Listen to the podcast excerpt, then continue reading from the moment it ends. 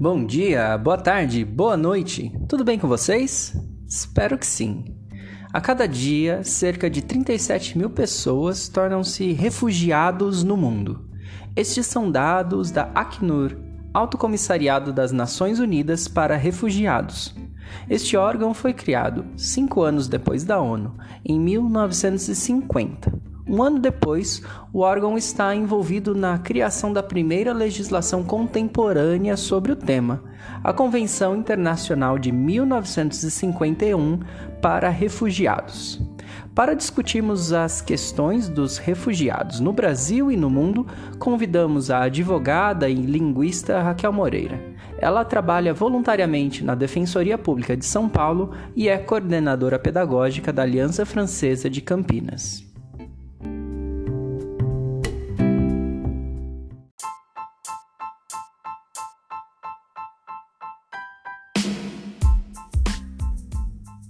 Este é o 17º episódio do podcast Galavoz.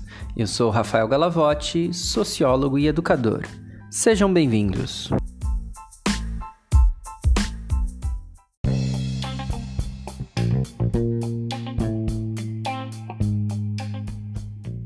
Raquel, é um prazer recebê-la em nosso podcast. Você poderia nos dar um panorama geral da questão dos refugiados?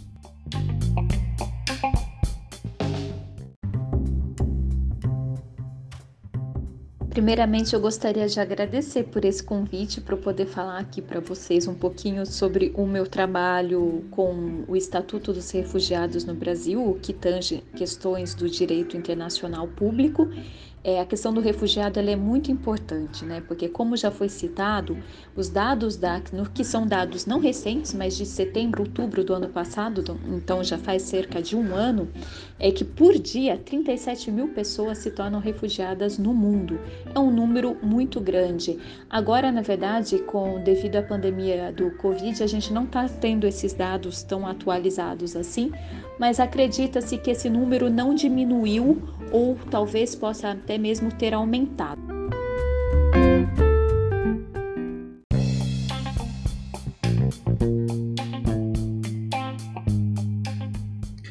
Sem dúvida, é uma questão extremamente relevante para a geopolítica mundial. Mas, nesse sentido, há alguma definição legal da condição de refugiado?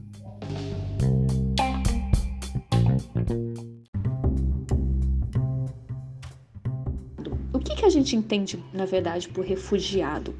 Refugiado é uma definição dentro do direito internacional, uma definição um pouco mais moderna, né?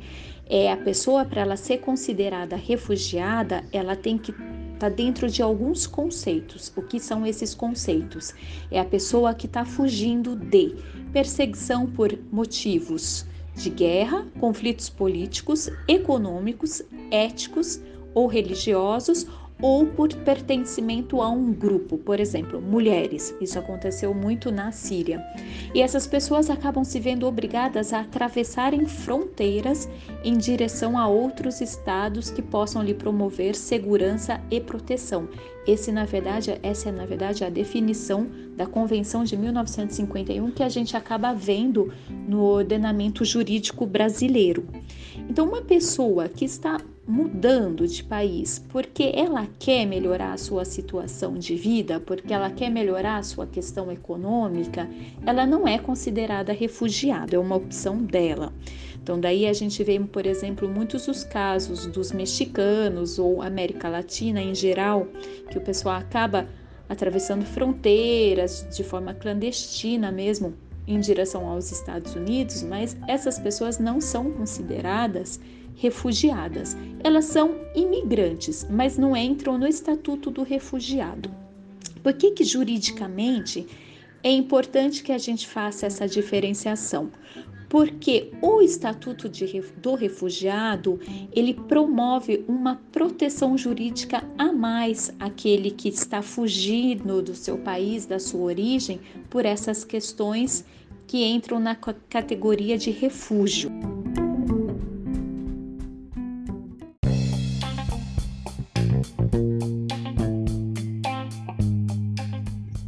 Certo. E bem, seria possível rastrear origens históricas para a questão dos refugiados? E na contemporaneidade, como se dá esta relação histórica e juridicamente?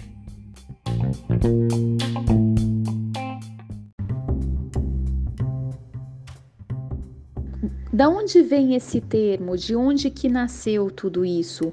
Essa definição de refugiado. Ela nasceu na Convenção de 1951, Convenção dos Direitos Humanos, que foi na verdade promovido pela ONU é, e assimilado e incorporado dentro do ordenamento jurídico de cada país signatário desse tratado. O Brasil, é importante que a gente cite, ele sempre foi um dos países que esteve à frente dessas convenções internacionais dos direitos humanos, sendo sempre um dos primeiros a assinar. Então, o Brasil é uma referência, sempre foi, e espero que continue sendo, uma referência para os direitos humanos internacional, público. Ele sempre foi muito respeitado. Então, feita a Convenção de 1951, é, que foi aperfeiçoada depois pelo Protocolo de 1967, cada país signatário acaba incorporando isso dentro da sua legislação específica. No Brasil, nós temos então a lei específica do refugiado, que repete as diretrizes da Convenção Internacional de 1951. Então, por essa convenção, como a gente já falou, só é considerado, enquadra-se na categoria de refugiado quem está fugindo pelos cinco conceitos já citados. Então, seja ele perseguição por circunstâncias de guerra, conflito político-econômico, ético, religioso, ou que se vê é, obrigadas a atravessar fronteiras por alguma outra questão, como pertencimento a um grupo específico. No entanto, se a gente pensar, na verdade, antigamente já existia refugiado no mundo. O refúgio é algo que existe desde que o ser humano se reconhece como ser humano. Então, se a gente observar a história é, mesmo dos gregos, Homero, quando ele está fugindo, a Odisseia de Homero, fugindo por questões de guerras, ali a gente não deixa de ter refugiados. Outra questão é, são as histórias dos hebreus narradas no Antigo Testamento, que eles acabam se dirigindo para o Egito e a diáspora no mundo também são questões de refugiados, porque eles estão fugindo de guerra. Então, o termo, a definição, ela é recente, mas o conceito, a ideia de refúgio, o problema do refúgio, ela sempre existiu na humanidade. É, no entanto, esse ordenamento jurídico internacional, como a gente disse, ele é de 1951. E por quê? Ele foi pensado pela ONU em função da Europa, porque a Europa, sendo palco de guerra das duas grandes guerras mundiais, ela provocou muito refugiados. Teve muito europeu que se lançou em direção a outros países é na procura de abrigo e essas pessoas são refugiadas. Então o Brasil mesmo ele é um foi um dos países acolhedores. Então, quantos de nós não somos descendentes de portugueses, italianos, alemães ou outras é, espanhóis ou outros países da Europa é, que acabaram provocando essa vinda dessa massa populacional em busca de refúgio aqui. Então, é a partir dessa data que a ONU, é, junto com a Acnur, que é a agência da ONU, vai definir exatamente o que é o refúgio.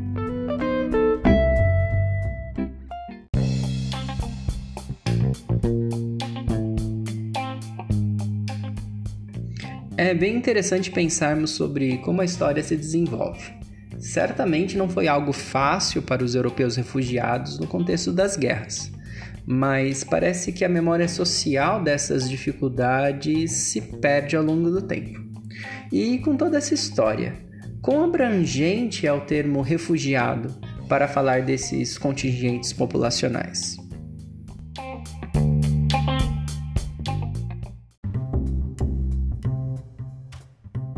Esse termo de refúgio, refugiados, quem é refugiado, ele por alguns países ele tem sido ampliado.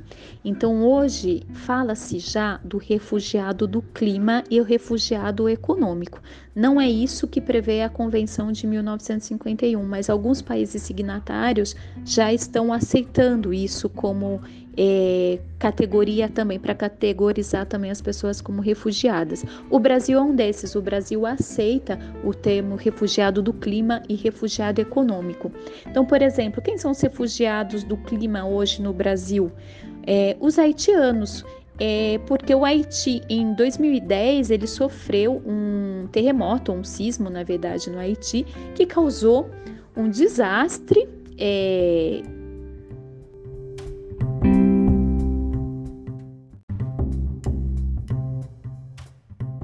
desastre ambiental no país e muitas pessoas acabaram decidindo sair do Haiti, que já tinha problemas econômicos também e sociais, e acabaram vindo para outros países da América, entre eles o Brasil. O Brasil aceitou isso, aceitou os haitianos como refugiados, refugiados do clima. Por mais que tenha divergência, isso que muitos não aceitem, o Brasil é um dos modelos de, de acolhimento para o mundo, então ele acabou aceitando. E os refugiados econômicos, quem que a gente pode falar hoje de que são considerados também refugiados econômicos? Venezuelanos. Porque se a gente olhar para cinco categorias é, que está fugindo de guerra, isso, aquilo, talvez muitos países não irão considerar a Venezuela como um país que provoca refugiados. Mas na verdade o Brasil aceita sim.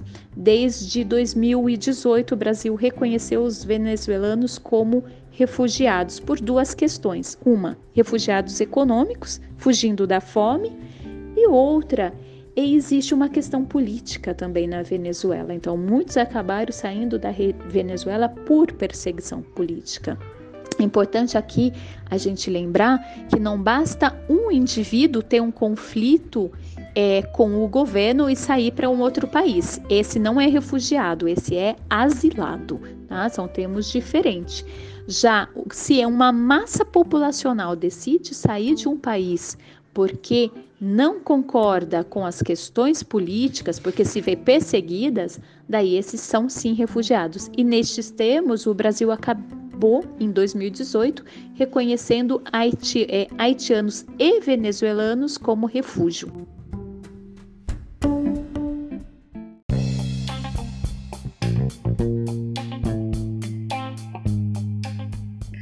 Informações interessantes. E aproveitando sua citação sobre a questão dos venezuelanos, como é, em linhas gerais, o caminho percorrido por uma pessoa na busca de segurança para além das fronteiras de seu estado original como refugiado?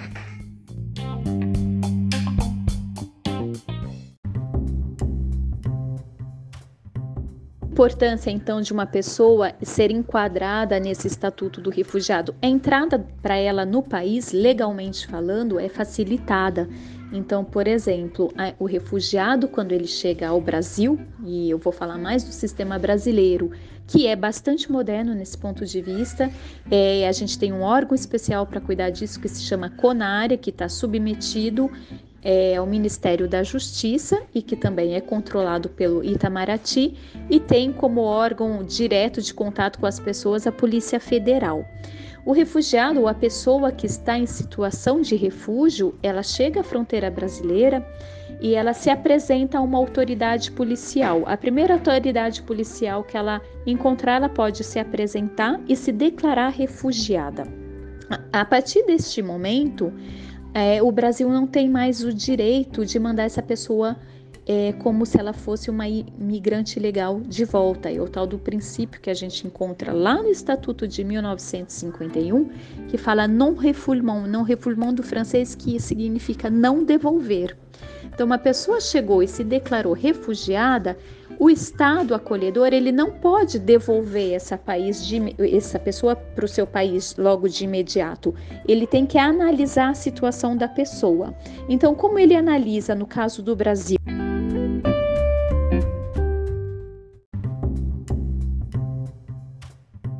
Do Brasil, a autoridade policial vai acolher esse cidadão que chegou na nossa fronteira, mesmo que ele não tenha documentos, provavelmente ele não tem, porque se a gente imagina que ele está é, fugindo, principalmente de guerra, ele deve ter saído sem documento algum.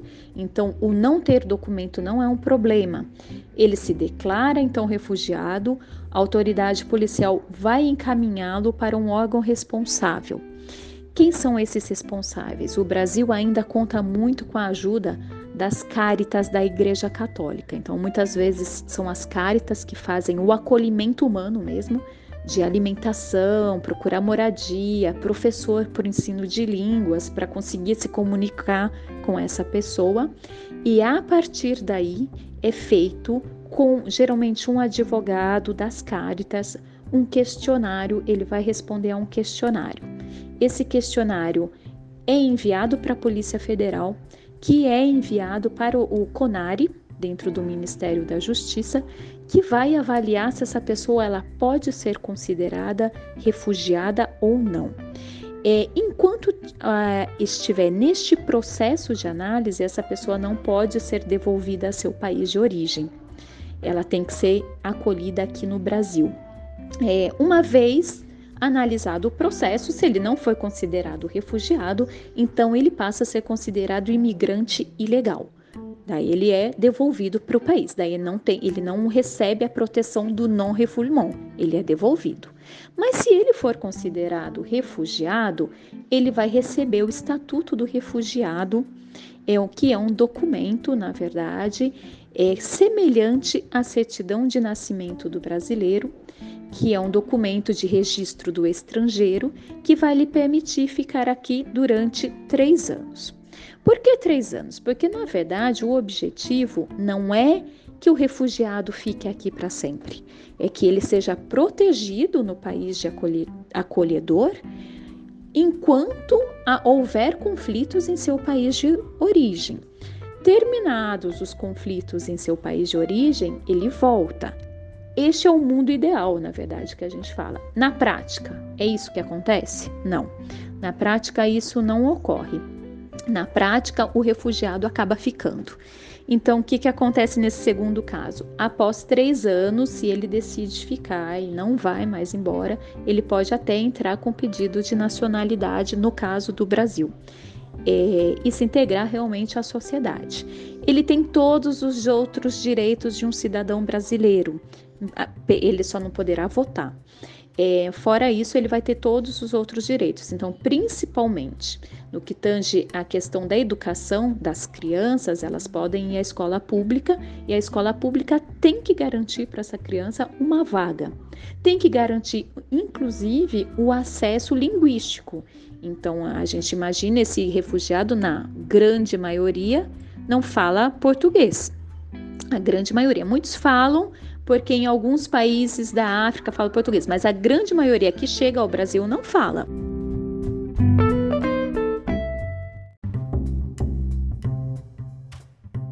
Cabe novamente ao governo brasileiro fazer essa integração linguística. É, isso é tudo na, na lei, na teoria. Na prática, as coisas a gente sabe que não ocorrem muito bem assim.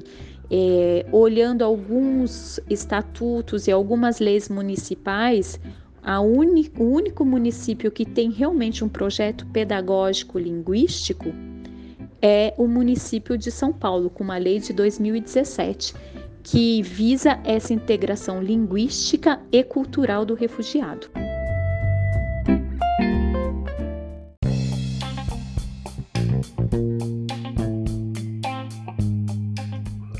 Muito interessante o reflexo das leis federais até nas leis de educação de uma cidade, como você exemplificou. Mas, também como você disse, trata-se de uma exceção. Como você vê a situação atual do Brasil nesta questão dos refugiados?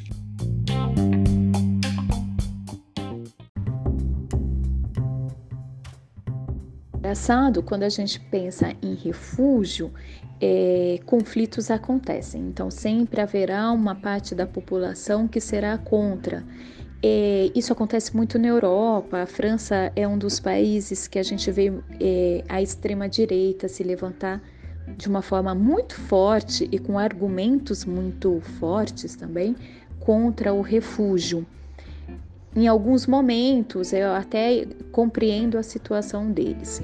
No Brasil eu não compreendo nenhum tipo de questionamento. Por quê?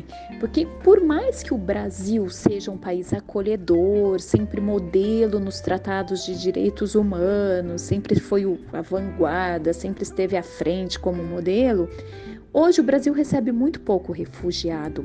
Então, ao longo do, dois, do ano de 2018, é, nós tivemos cerca, um, cerca de 30 mil, um pouco mais de 30 mil demandas de refúgio. E esse número foi muito alto, inclusive, foi um número que aumentou muito. É, por quê? Devido aos, aos venezuelanos que chegaram.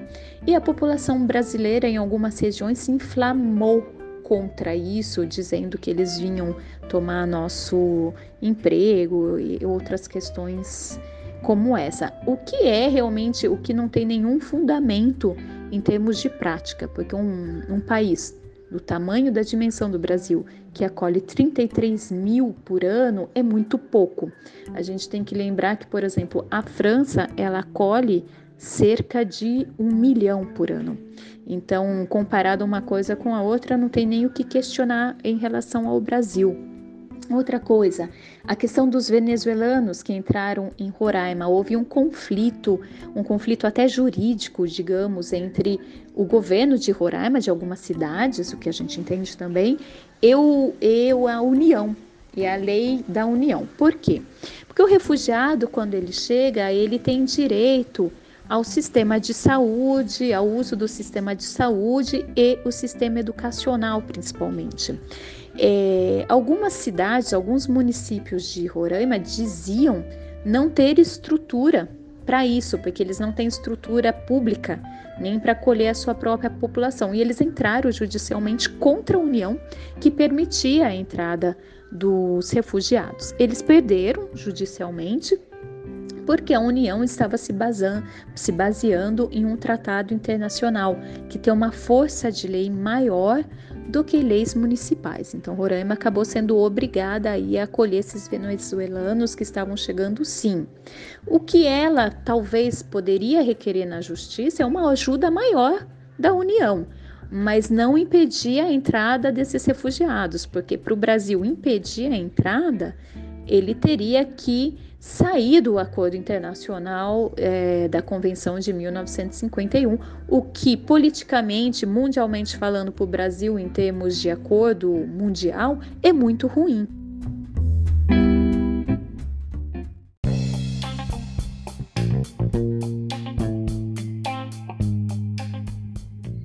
Raquel, muito obrigado pela entrevista. Espero mesmo que nosso país continue com seu papel significativo no direito público internacional com relação aos refugiados e que, ademais, desenvolva recursos próprios também para o acolhimento dessas pessoas que confiam a nós, enquanto sociedade, o prosseguimento de suas vidas.